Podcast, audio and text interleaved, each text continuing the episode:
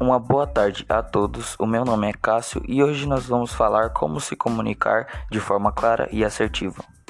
Primeiramente, vamos entender o que é comunicação.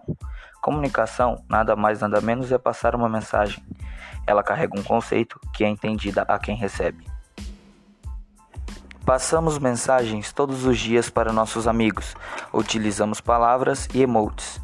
Com nossos amigos, nossa comunicação pode ser verbal ou não verbal, utilizando símbolos ou até palavras. Os signos ou códigos podem ser letras, números, cores e gestos. Para que a comunicação seja clara, é preciso ter certeza do que o receptor irá compreender os significados dos signos utilizados. Sem essa compreensão, não há comunicação, ou a mensagem pode ser interpretada de forma diversa. É quando ocorre o chamado ruído de comunicação.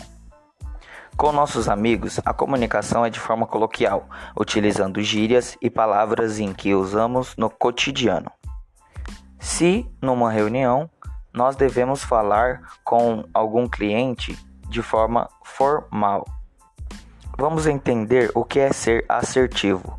Ser assertivo é quando o interlocutor entende a mensagem que você está a passar, ou seja, devemos entender o que é ser assertivo. Ser assertivo é quando o interlocutor entende a mensagem que você quer passar.